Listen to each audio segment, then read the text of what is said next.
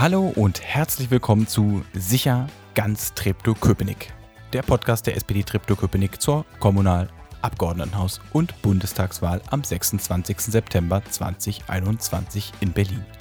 Mein Name ist Paul Bahlmann, ich bin unter anderem Mitglied der SPD-Fraktion Treptow-Köpenick und in diesem Podcast treffe ich ganz viele verschiedene Menschen, die sich aus ganz unterschiedlichen Gründen in der SPD und jeder auf seine oder ihre Weise für den Bezirk einsetzen.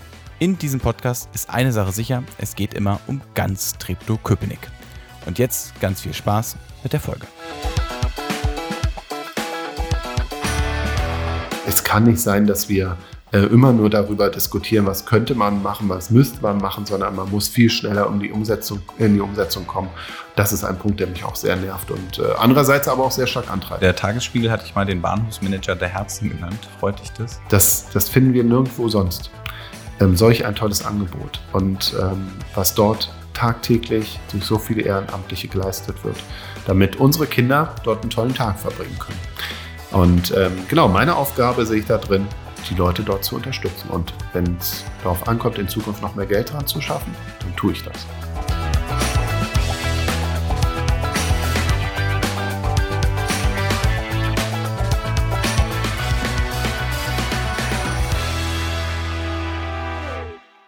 Hallo Lars. Hallo Paul. Du bist Abgeordneter im Berliner Abgeordnetenhaus. Ja. Und willst es auch wieder werden. Ja. Und warum und wo und überhaupt klären wir später. Erstmal Lars Düsterhüft. Wer bist du eigentlich? mein Name ist Lars Düsterhüft. Was willst du denn wissen über mich? Erzähl doch mal, wie, wer bist du so? Wo kommst du her? Ähm, ich komme aus Berlin, bin gebürtiger Berliner, was ja eine Seltenheit geworden ist. Ne? Also schon, schon erwähnenswert.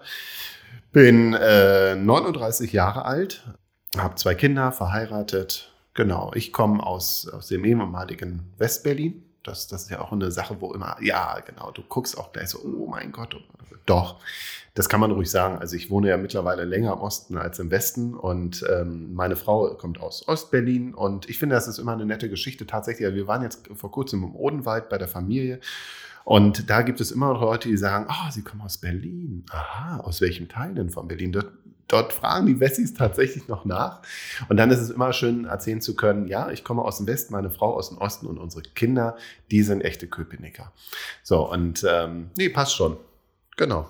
Und du hast alle sozusagen auch dein ganzes Leben in Berlin verbracht und irgendwann ja. bist du aus Wilmersdorf, aus dem drögen Rentnerstadtteil ins belebte Adlershof gezogen und hast dann dort bei einer Hauskrankenpflege gearbeitet, genau. Und das während des Zivildienstes und während des Studiums noch?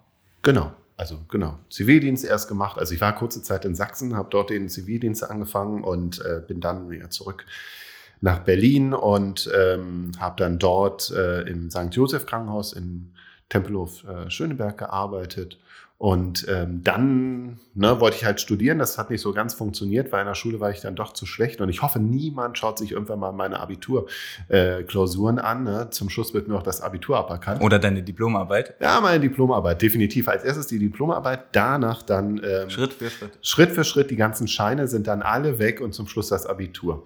Ist ja der neue Volkssport, Politiker so platt zu machen. So, aber äh, weil ich halt in der Schule doch äh, nicht der, der hellste war, 2,9 Abitur gemacht, ähm, musste ich halt ein bisschen länger warten und deswegen musste ich halt arbeiten gehen. Und dann habe ich halt im, in der Hauskrankenpflege angefangen zu arbeiten in, im schönen Adlershof und bin dann natürlich auch nach Adlershof gezogen. Und dann bin ich hier hängen geblieben. Hängen geblieben einfach. Genau. Ähm, und das ist jetzt schon wieder 20 Jahre aufwärts her. Ja. Wow, wir kennen uns schon. Und ich sehe noch immer genauso aus wie damals. ja. Äh, zum Glück nicht. Ähm ich kenne diese Bilder. Hauskrankenpflege, was lernt man da? Äh, gar nichts. Ähm ich habe gar nichts gelernt, um das machen zu können, aber ähm, was man dort lernt, ist extrem viel. Naja, ähm, du, du, du lernst halt mit äh, Menschen umzugehen, ne? auf Menschen einzugehen, dich um Menschen zu kümmern. Ähm, du lernst, den Hintern sauber zu machen, auch wenn, wenn da einige Falten sind, die du erstmal wegmachen musst. Du lernst, jemanden zu waschen, zu, zu wickeln, anzuziehen und äh, auf den Menschen einzugehen. Also für mich war es die, die wichtigste Zeit tatsächlich in meinem Leben, was so das Berufsleben angeht, weil es mich bis heute prägt. Bis heute interessiert mich die Pflege und bis heute ähm, schöpfe ich daraus ganz, ganz viel. Und ähm, habe, glaube ich, gelernt, auf, auf Menschen einzugehen, zuzuhören. Und ähm, ja. Pflege ist ja ein Thema, was jetzt nicht nur dich betrifft, sondern oder beschäftigt, sondern zurzeit ja sehr viele Menschen. Und es ist ja auch immer, die Schwierigkeiten des Berufes sind ja immer, stehen ja immer im Vordergrund. Hast du das auch schon gespürt? So dieses, dass man wenig Zeit hat, dass man von Person zu Person hetzt, dass man nicht die die Aufmerksamkeit eigentlich geben kann, die man geben wollen würde? Ja, ja, natürlich, das war schon immer so. Und ähm, damals war ich ja äh, als, als junger Mensch, ähm, da bist du noch mal ein bisschen zackiger unterwegs, da, da bist du auch, also ich war immer sehr humorvoll unterwegs und konnte damit auch einige äh, Situationen meistern, dass du dann dort auch eigentlich positiv rausgehst, obwohl du gerade die Person sitzen lässt, weil du halt weiter musst. Aber ähm, das ist schon immer ein großes Problem gewesen und ich, äh, das ist das A und O, um das es hier geht. Ne? Also die Frage der Bezahlung ist gar nicht der entscheidende Punkt, sondern tatsächlich, wie viel Zeit habe ich am Patienten, wie viel Zeit verballer ich mit der äh, Dokumentation meiner geleisteten Arbeit beziehungsweise des Zustandes der Person, äh, die ich gerade aufgesucht habe. Das sind alles äh, Faktoren, die viel entscheidender sind. Und dann, ähm, also ich war ja in der Hauskrankenpflege und ich kenne auch das Leben in einem, in einem Pflegeheim. Aber was im Krankenhaus das Entscheidende ist ja, dass die, dass die Pflegekräfte nicht alleine gelassen werden wollen oder alleine sein wollen in, in, in bestimmten Situationen. Aber sie sind alleine und sie werden alleine gelassen. Und da ist der große Streit. Na, also Geld spielt eine Rolle, ja, aber eigentlich sind es die alltäglichen Umstände, die man halt von morgens bis abends dort erlebt, wenn man dort arbeitet. Warum bist du nicht Sozialarbeiter geworden, sondern Politiker? Weil du als Sozialarbeiter immer nur ähm, bei, bei einzelnen Geschichten was ändern kannst und bei kleinen Problemen. Und wenn du aber dafür sorgen möchtest, dass es bestimmte Probleme nicht mehr gibt, dann musst du in die Politik gehen. Ich will noch mal einmal zu ansprechbar kommen, zu dem Büro, weil das ja so ein bisschen dafür auch steht. Vielleicht kannst du noch mal ganz kurz erzählen, wie ist es eigentlich zu dem diesem Büro gekommen, das jetzt ja auch dann Wahlkreisbüro ist und äh, Büro der Partei, aber nicht immer war. So schon immer Büro der Partei, aber äh, wie ist es dazu gekommen? Was hat dich da angetrieben, dieses Projekt auch so voranzutreiben? Naja, das hat ja nicht nur mich angetrieben, sondern es hat ja ganz viele angetrieben. Damals, äh, ich glaube 2009 war das, ne, diese Wahlniederlage 2009. Äh, Im Nachhinein würde man sagen, es war ein großer Wahlerfolg. Damals waren wir auch bei um die 25 Prozent. ähm, und das hat uns ja damals auch sehr schockiert als äh, Users und wir haben dann gefordert, dass die Partei an einer weiteren Stelle sichtbar wird. Und die Partei wollte aber nicht an einer weiteren Stelle sichtbar werden, weil das natürlich auch immer mit Geld zu tun hat und äh, mit Verantwortung zu tun hat. Und ähm, dann haben wir damals gesagt, na gut, wenn ihr es nicht machen wollt, habt ihr denn etwas dagegen, wenn wir es machen? Und äh, solange es halt ähm, finanziell neutral ist, dann, dürften, dann hätten wir es halt machen können. Dann durften wir es machen. Und äh, dann dauerte das wenige Stunden und wir hatten die Zusagen für die Spenden zusammen, um jeden Monat da die Miete zu wuppen. Und Gott sei Dank ist die Miete in den letzten Jahren nicht wirklich gestiegen. Und wir können uns das noch immer leisten und es wird noch immer zu einem ganz, ganz großen Teil über Spenden finanziert. Und ähm, unser Ansatz war da halt nicht nur präsent zu zeigen, nach dem Motto, hier, sind, hier ist die SPD, kommen Sie rein, hören Sie sich unsere Propaganda an, was wir alles für Sie Gutes tun wollen, sondern ähm, kommen Sie rein mit Ihren Problemen und wir helfen Ihnen ganz konkret bei den Problemen. Und ich glaube, dieser Politikansatz, der dahinter steckt, der ähm, trägt sich bei heute, eigentlich bei allen Genossinnen und Genossen, äh, die in der Politik sind und damit aber groß geworden sind. Also bei, bei dir ist es genauso. Bei mir ist es ganz stark so verwurzelt. Und ähm, da gibt es noch einige mehr, die, die genauso Politik machen, ähm, von, von einzelnen Problemen ausgehend, schauen, wo ist das, das große, der, wo ist der große Zusammenhang, wo muss ich da an einer großen Stellschraube drehen, um es zu ändern. Und aber das, den, das Individuum nicht äh, aus, den, aus den Augen verlieren und denen ganz konkret dann helfen.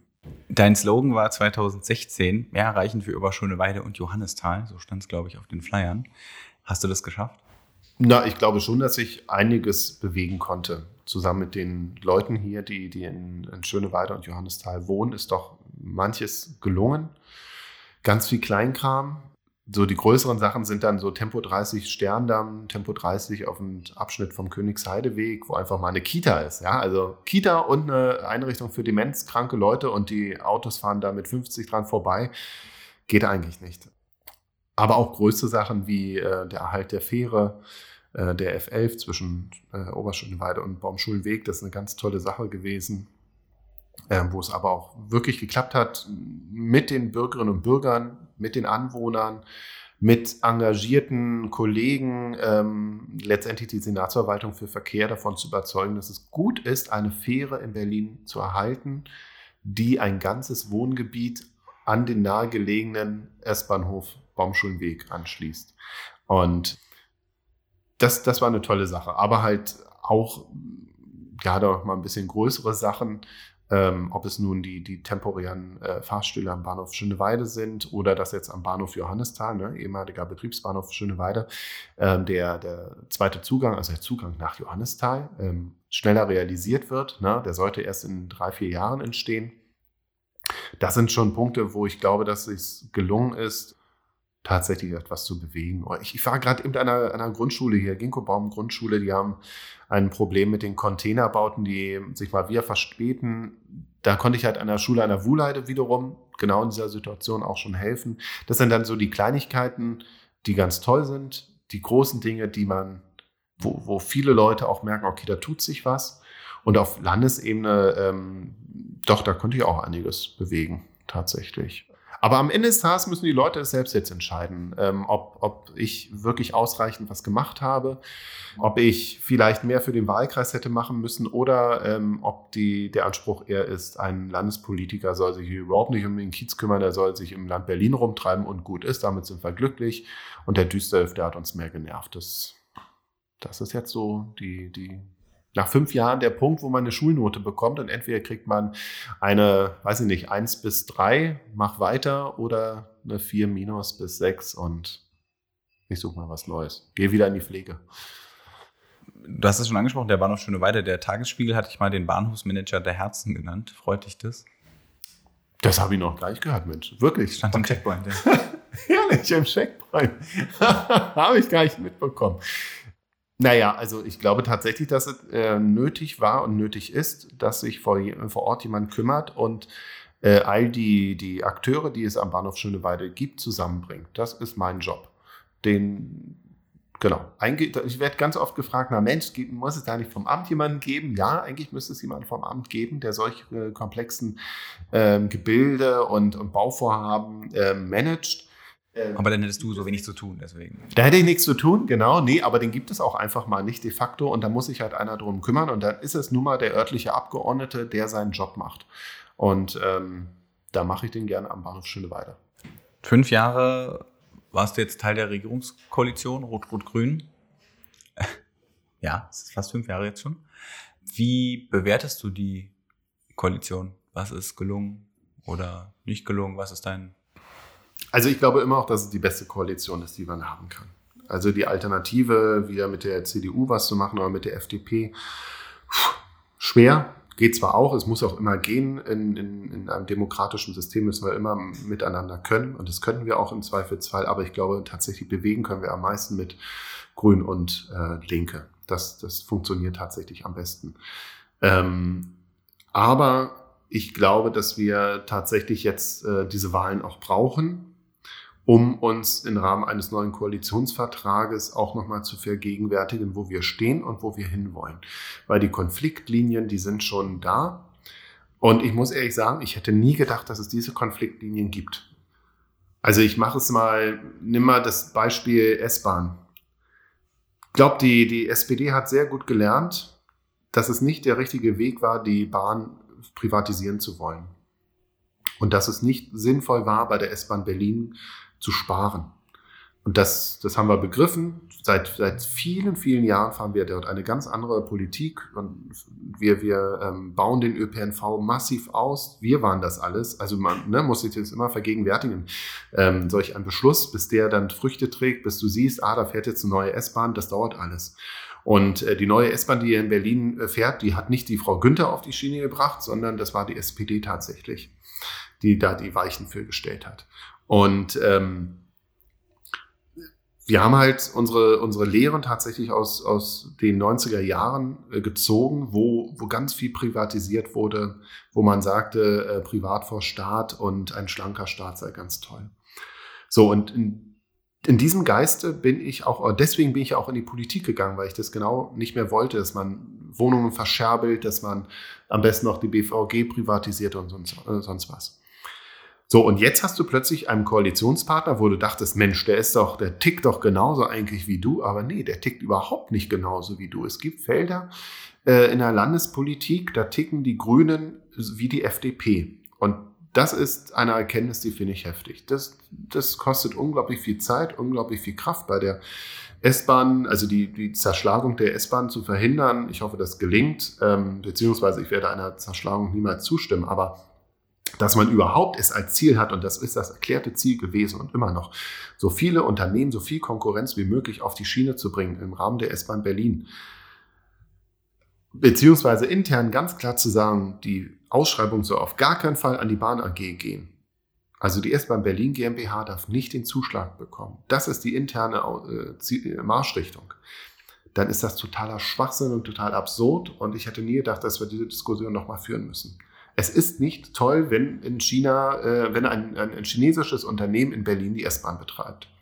Nicht, weil die Chinesen alle doof sind, sondern weil die Chinesen hier nicht, nicht von hier sind, nicht das S-Bahn-Netz kennen, nicht die Bedürfnisse Berliner kennen. Und ja, ich, ich, ich verstehe das einfach nicht. Genauso Landesmindestlohn. Ähm, in, in Brandenburg haben wir den Landesmindestlohn jetzt auf 13 Euro erhöht. Das war übrigens die SPD, die das durchgesetzt hat gegen die CDU und die Grünen in Brandenburg. So. Und jetzt haben wir gerade eine, eine Situation, wo, wo Linke und äh, SPD sagen, wieder sagen, schauen wir uns mal den Landesmindestlohn von 12,50 Euro an. Also der entspricht eigentlich nicht mehr den politischen Vorgaben, nämlich, dass du davon leben kannst und später eine vernünftige Rente bekommst. Das ist die Zielgabe, äh, Zielvorgabe, die wir dort definiert haben. Und die Reaktion der Grünen ist, äh, nee, also darüber reden wir jetzt gar nicht. Das, das geht nicht. Also solange nicht hier alle Tarifverträge, äh, die in der Wirtschaft äh, irgendwie äh, zum Zuge kommen, nicht äh, auf diesem Niveau sind, solange können wir nicht den Landesmindestlohn erhöhen. Und da, der, Witz ist ja, Landesmindestlohn, das ist ja nicht der gesetzliche Mindestlohn, was alle Unternehmen zahlen müssen. Da geht es um die Frage, wie viel zahlt das Land Berlin an Leute, die für das Land Berlin arbeiten. Ne, ob es nun das Bauunternehmen ist oder die Erzieherin oder sonst wer. Da geht es um einen Mindeststandard. Und die Grünen sagen, der Mindeststandard, nee, also die Leute, das ist jetzt hoch genug, die müssen davon nicht leben. Die müssen nicht eine Rente kriegen, von der sie leben können. Nee, nee, nee. Nee, nee, also 12,50 ist jetzt hoch genug.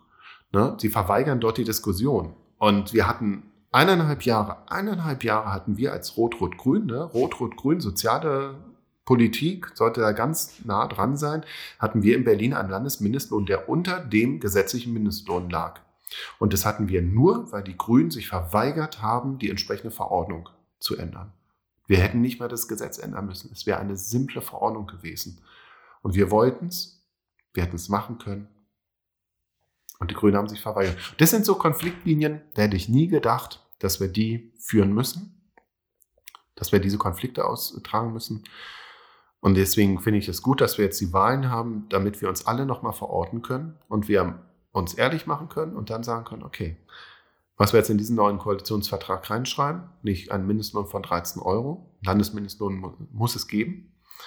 Und wenn ihr das nicht mittragt, ja, dann seid ihr vielleicht doch die Falschen.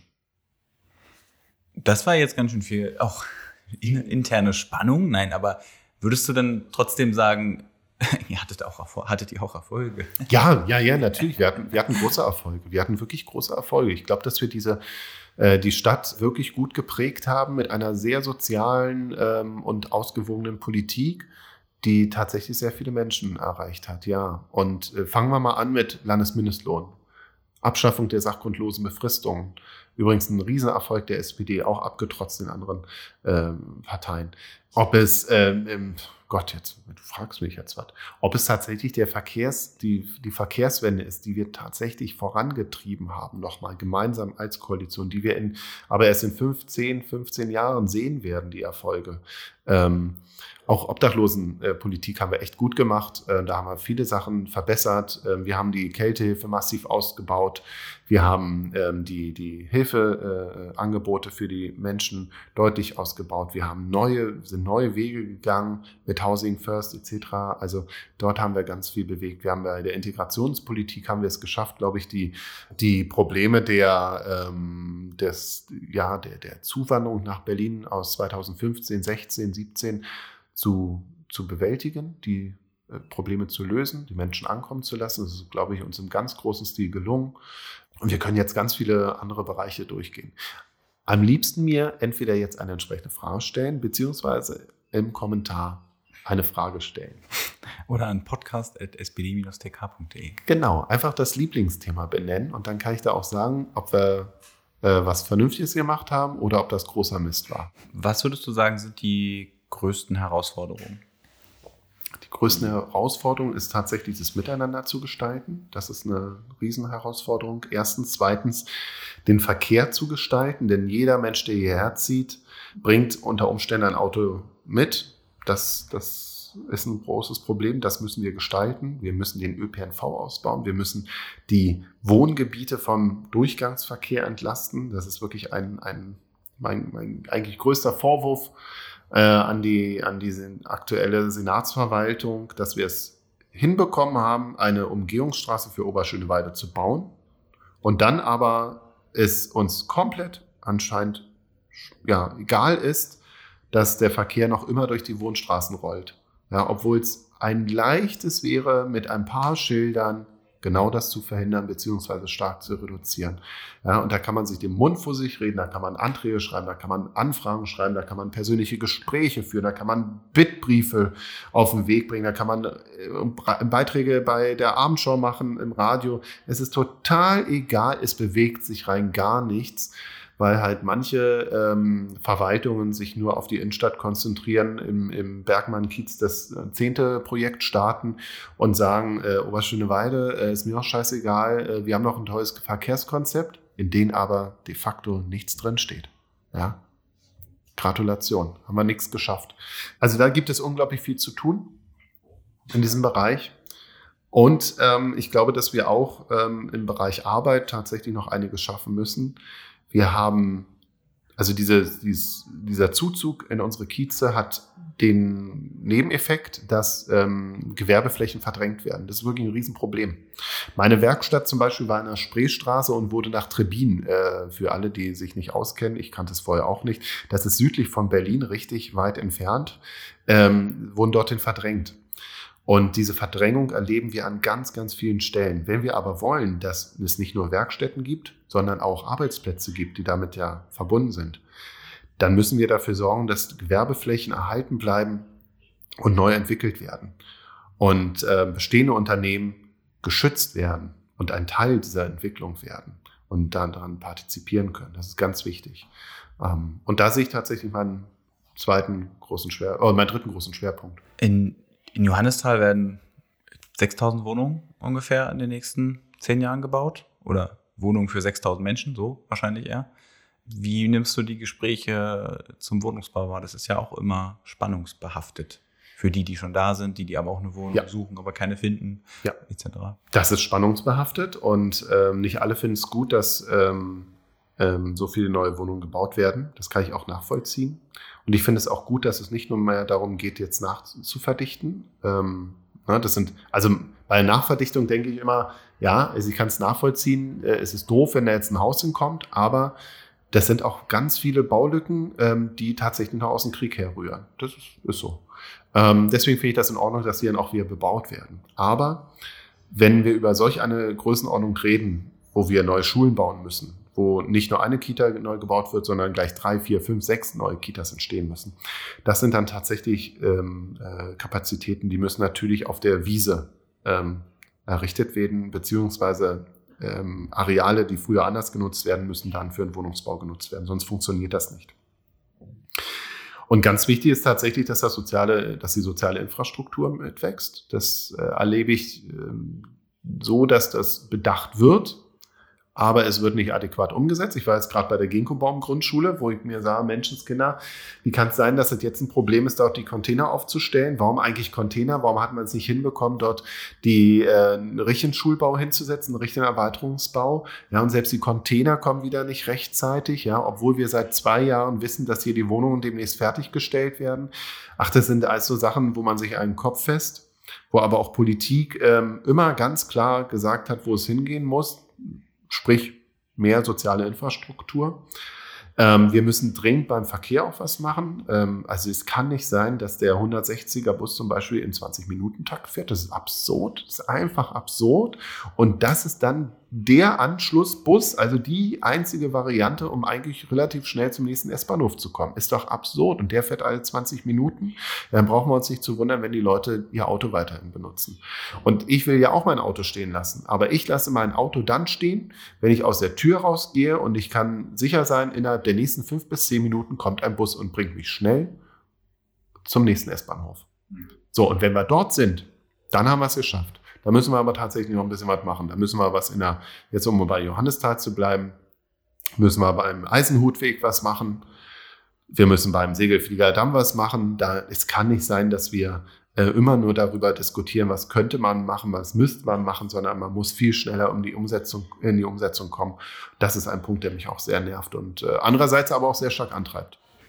Du bist jetzt seit, du warst zehn Jahre in der BVV. Du warst jetzt fünf Jahre im Abgeordnetenhaus ja. und du würdest gerne wieder ins Abgeordnetenhaus und nicht in die BVV. Warum kandidierst du noch mal? Weil ich noch sehr, sehr viel vorhabe tatsächlich, weil es viele Felder gibt in der Landespolitik, weil es ganz viele äh, Probleme hier in unseren drei Kiezen gibt, um die ich mich weiter kümmern möchte, wo ich ganz vieles schon anschieben konnte. Aber Probleme wollen gelöst werden und da muss man jetzt dranbleiben. Und ich möchte genau daran bleiben. Und das macht verdammt viel Spaß. Ich möchte sehen, dass der Bahnhof Schöneweide fertiggestellt wird. Ich möchte sehen, dass die Wohnungen, die neu gebaut werden, akzeptiert werden als ein Teil, ein neuer Teil von, von unseren Kiezen, dass das ein Miteinander wird. Ich möchte dafür sorgen, dass die wirtschaftliche Entwicklung, also auch die, die, ja, das ist immer so eine Sache, die man total aus den Augen verloren hat. Also das, was wir in den 90er Jahren erlebt haben, dieser wirtschaftliche Niedergang. Ich möchte sehen, dass diese Brachen wiederbelebt werden und wir wieder stolz sind, nicht nur auf tolle Kulturszene, ja, darauf sind wir stolz, und auch nicht nur stolz sind auf irgendwie äh, den, ähm, das hippe Leben, was jetzt durch die HTW gekommen ist, sondern wir auch stolz wieder darauf sind, dass es in Schöneweide und Johannisthal Unternehmen gibt, die Arbeitsplätze vor Ort schaffen und wir uns sicher sein können, unsere Kinder finden hier einen Arbeitsplatz, der zukunftssicher ist, der ökologisch sinnvoll ist und der sie äh, glücklich macht das ist ein Ziel, wofür man kämpfen kann. So, und das ist aber so ein Ziel, mein Gott, da kann ich noch in, in 50 Jahren für die, fürs Abgeordnetenhaus kandidieren. Aber jetzt tatsächlich möchte ich erstmal fürs Abgeordnetenhaus nochmal äh, kandidieren, weitere fünf Jahre, und ähm, möchte diese Dinge gestalten weiterhin. Ich gehe noch einen Schritt nördlicher von dem Areal Samsung. Da ist die Wohlheide. Für mich immer noch ähm, mein absoluter Traumort in Berlin, weil mein Papa, als ich klein war, ja auch im Fez gearbeitet hat. Deswegen war ich da viel und war, habe das äh, ganz unfassbar positive äh, Bezug zu. Du bist auch Mitglied bei diesem Verein, der sich um die Wohlheide kümmert, mhm. namens Pro Wohlheide. Mhm. Was ist denn so die, was würdest du dann sagen, sind da so die Herausforderungen in der Wohlheide, der Wald, das, was darum so gehört? Also ich finde, dass die Wohlheide dieses ganze Areal, also nicht nur, also da ist ja einmal der Park, der Volkspark, der hat ein unglaubliches äh, Potenzial. Da müssen wir unbedingt das hinkriegen, dass endlich dieses Potenzial auch gehoben wird. Nicht, dass dort noch mehr Menschen hinkommen, das, das muss gar nicht so unbedingt sein, aber dass es dort einfach schöner ist, dass die Wege ordentlich gemacht sind, dass, sie, dass es wieder einen Spielplatz gibt. Bisschen sauberer. Ein bisschen sauberer, genau, dass es Mülleimer gibt, etc. Das ist so der eine Teil. Aber das Fez-Gelände, ne, das ist also all das, wo das Fez und die Parkeisenbahn und all die anderen Einrichtungen sind. Ich glaube, das hat ein unglaubliches Potenzial. Wenn wir uns mal anschauen, was zu DDR-Zeiten dort jeden Tag lief, dort, also davon sind wir meilenweit entfernt. Dort gab es jeden Tag Empfehlsangebote. Das, was wir jetzt am Wochenende erleben, hatten wir jeden Tag. Das, was die Parkeisenbahn jetzt am Wochenende schafft, gab es jeden Tag. Also Wahnsinn. Nicht nur, weil es dort ganz viele Arbeitsplätze gab, ja, sondern weil auch das Angebot wahnsinnig toll war. So, und ähm, ich möchte tatsächlich dafür sorgen und da, da, sehe ich einfach meine Aufgabe als Abgeordneter drin, dort Partner zu sein von den Akteuren, die dort sind, die, die so gut wie möglich zu unterstützen, damit das FEZ ausgebaut wird, damit es vielleicht wieder mehr Geld im Landeshaushalt gibt, dass man wieder sagt, wir investieren mehr in, in, in den Bereich Erziehung und in den Bereich ähm, äh, Soziales, dass wir, dass wir dort neue Angebote schaffen, dass man sagt, äh, Schulkinder können dort auch unter der Woche hinkommen, am Nachmittag zum Beispiel, oder Kita-Kinder können am Nachmittag dort wieder spielen, gibt es ein Angebot, da gibt es eine Betreuung. Da gibt es äh, Experimente, die gemacht werden. Dort kann man Theater am Nachmittag spielen. Da gehen aber auch vielleicht Schulklassen während äh, der Schulzeit hin und machen dort ihren, ihren Wandertag hin und machen dort ihre ähm, Projektwochen. Ähm, und ich möchte, dass die Parkeisenbahn, das ist ein ganz schönes Beispiel, wieder dort fährt, wo sie früher auch mal fuhr. Und wir haben bei der Parkeisenbahn einen, einen Streckenabschnitt zum Beispiel, der seit jetzt, glaube ich, 16 Jahren still liegt. Ah, als ob wir den nicht mehr bräuchten. Aber es fehlte einfach das Geld in der Vergangenheit und äh, da bin ich echt glücklich drüber, dass es gelungen ist, dass es mir gelungen ist, eine Dreiviertelmillion Euro aufzutreiben, um diesen Streckenabschnitt wieder zu sanieren und um neue äh, Schuppen errichten zu lassen, wo auch alle Waggons auch tatsächlich ein, äh, ein, ein überdachtes Zuhause haben und halt nicht mehr äh, dem Vandalismus ausgesetzt sind und dass die Wert, die, die Arbeit, die in dieser Parkeisenbahn drinsteckt, weil das sind ja fast alles Ehrenamtler. Ja, dort arbeiten gerade derzeit nur noch zwei Leute hauptamtlich. Alles andere ist Ehrenamt, dass dieses Ehrenamt anerkannt wird. Ich finde es unglaublich, was dort geleistet wird. Es ist Wahnsinn. Ich war erst gestern wieder der Parkeisenbahn unterwegs, der vorletzte Zug. Ins Büro gefahren? Nee, leider nicht. Das, das wäre echt cool. Das wäre echt cool. Das, wir, wir, wir Berliner können uns gar nicht können, können diese Einrichtungen, diese Institutionen, die wir dort haben, gar nicht genug wertschätzen. Das, das finden wir nirgendwo sonst. Ähm, solch ein tolles Angebot. Und ähm, was dort tagtäglich durch so viele Ehrenamtliche geleistet wird, damit unsere Kinder dort einen tollen Tag verbringen können. Und ähm, genau, meine Aufgabe sehe ich da drin, die Leute dort zu unterstützen. Und wenn es darauf ankommt, in Zukunft noch mehr Geld dran zu schaffen, dann tue ich das.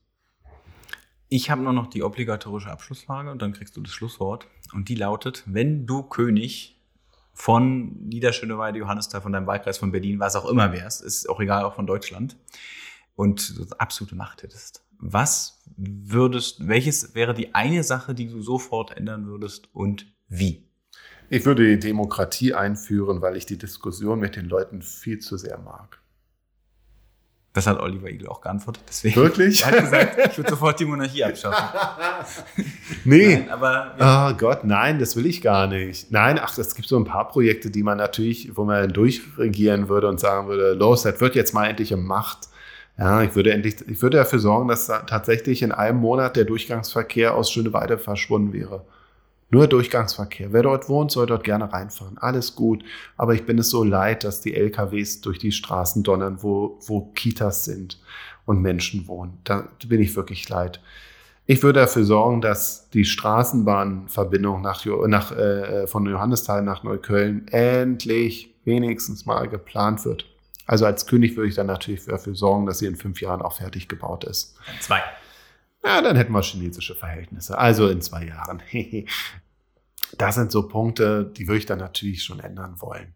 Ach, ich würde unsere Verwaltung auf den Kopf stellen. Ich würde, äh, naja, also da müsste man ganz viel machen. Also doch lieber König werden statt nochmal Abgeordneter? Nee, nee, nee, nee, nee, nee, nee. Wirklich, lieber die Demokratie einführen und mit den Leuten diskutieren. Es macht mir wirklich, wirklich viel Spaß, mit den Leuten in Kontakt zu sein und äh, sich auszutauschen und Widerworte zu kriegen. Widerworte sind toll, weil sie, wenn sie konstruktiv sind, dann sind sie eine unglaubliche Bereicherung und König zu sein wäre dann doch zu einsam. Ich bedanke mich an der Stelle für das Gespräch. Ich danke dir. Ich würde dir jetzt das Schlusswort geben und mich an dieser Stelle verabschieden. Mein Schlusswort. Naja, dann sage ich mal so, ich hätte gern ein, ein Wort noch, aber kein Schlusswort, weil ich möchte tatsächlich ja weitermachen. Ich möchte diesen Job nochmal fünf Jahre weitermachen. Und wenn Sie, wenn ihr damit halbwegs zufrieden wart, was ich gemacht habe, wenn ihr das Gefühl hattet, ähm, ich habe mich für unsere Kieze engagiert, für euch, für Sie eingebracht, dann würde ich mich einfach freuen, würden Sie am 26. September mich wieder wählen. Und ähm, dazu können Sie alle Stimmen der SPD geben. Damit wählen Sie mich auch. Aber wenn Sie sagen, die SPD ist großer Humbug, ich wähle lieber die Grünen oder ich wähle lieber die Linke oder sogar die AfD, was ich nicht gut finde, wenn Sie die AfD wählen. Überhaupt nicht. Denken Sie drüber nach, kommen Sie mit mir ins Gespräch darüber, vielleicht ändern wir das gemeinsam. Dann haben Sie trotzdem natürlich die Möglichkeit, mich zu wählen. Ähm, und auch dort können Sie unterscheiden. Wollen Sie jemanden, der sich vor Ort engagiert, der tatkräftig ist, vor Ort ist, ansprechbar ist, wählen Sie mich mit Ihrer Erststimme. Danke fürs Zuhören und Einschalten. Wenn euch diese Folge gefallen hat, dann schickt sie doch einfach an jemanden weiter.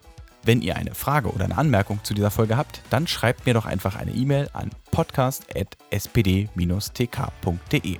Ich sammle die Fragen dann und leite sie an die Gäste des Podcasts weiter. Und am Ende mache ich dann eine schöne Sonderfolge, wo ihr eure Antworten bekommt. Nicht vergessen, am 26. September 2021 ist Wahl. Bitte nutzt die Zeit bis dahin, um euch darüber zu informieren. Informationen zur Wahl findet ihr eigentlich überall. Eine Sache ist mir aber besonders wichtig, geht auf jeden Fall wählen. Denn die anderen machen es und ihr könnt ja nie ganz sicher sein, ob die so entscheiden würden wie ihr.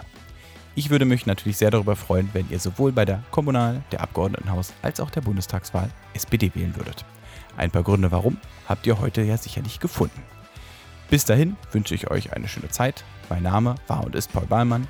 Bleibt gesund. Bis zum nächsten Mal.